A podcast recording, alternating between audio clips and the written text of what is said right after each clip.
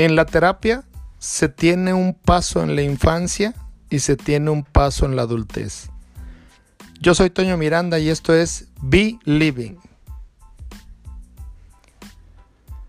Nos preguntamos en muchas ocasiones eh, qué pasa con nuestra infancia, eh, la dejamos atrás, se olvida. Es cierto que con una regresión nosotros pudiéramos llegar a recordarla tal cual es. Y si es así, ¿por qué cuando nos regresamos a los dos o tres años hablamos como una persona adulta y no hablamos como un niño o un bebé de esa edad?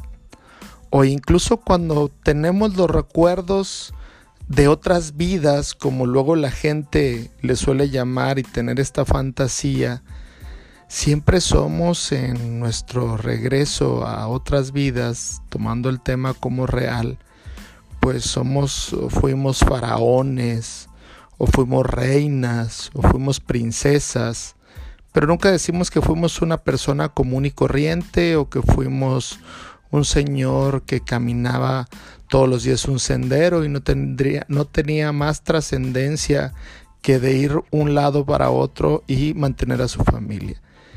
Esto nos lleva a pensar que tenemos fantasías y esas fantasías, como su nombre lo dice, tienen que ver con cosas que nosotros creemos que pasaron. ¿Por qué hacemos esto en nuestra infancia o ya en nuestra adultez recordando nuestra infancia?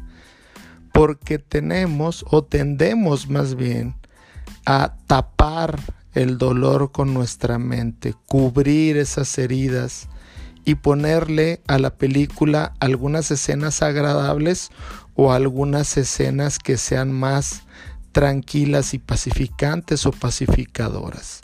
Entonces, no sé si recuerda usted aquella película Precious, preciosa de hace algunos años, que había sufrido eh, esta niña ya adolescente, adulta, eh, había sufrido violencia, acoso sexual y un maltrato continuo, cada vez que tenía una situación angustiante ella se iba a la fantasía y se imaginaba bailando, se imaginaba en una fiesta, se imaginaba siendo la reina.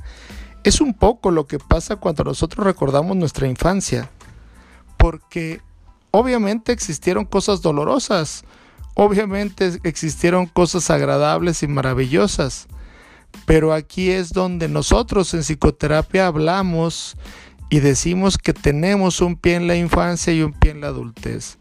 Recordamos como adultos, reparamos como adultos, cambiamos como adultos y tratamos de seguir adelante. No quiere decir que todos hayamos sufrido un trauma, pero el simple hecho de crecer ya lleva en sí un pequeño sufrimiento y una ganancia. La idea es que sea más lo que ganamos de lo que lo que perdemos.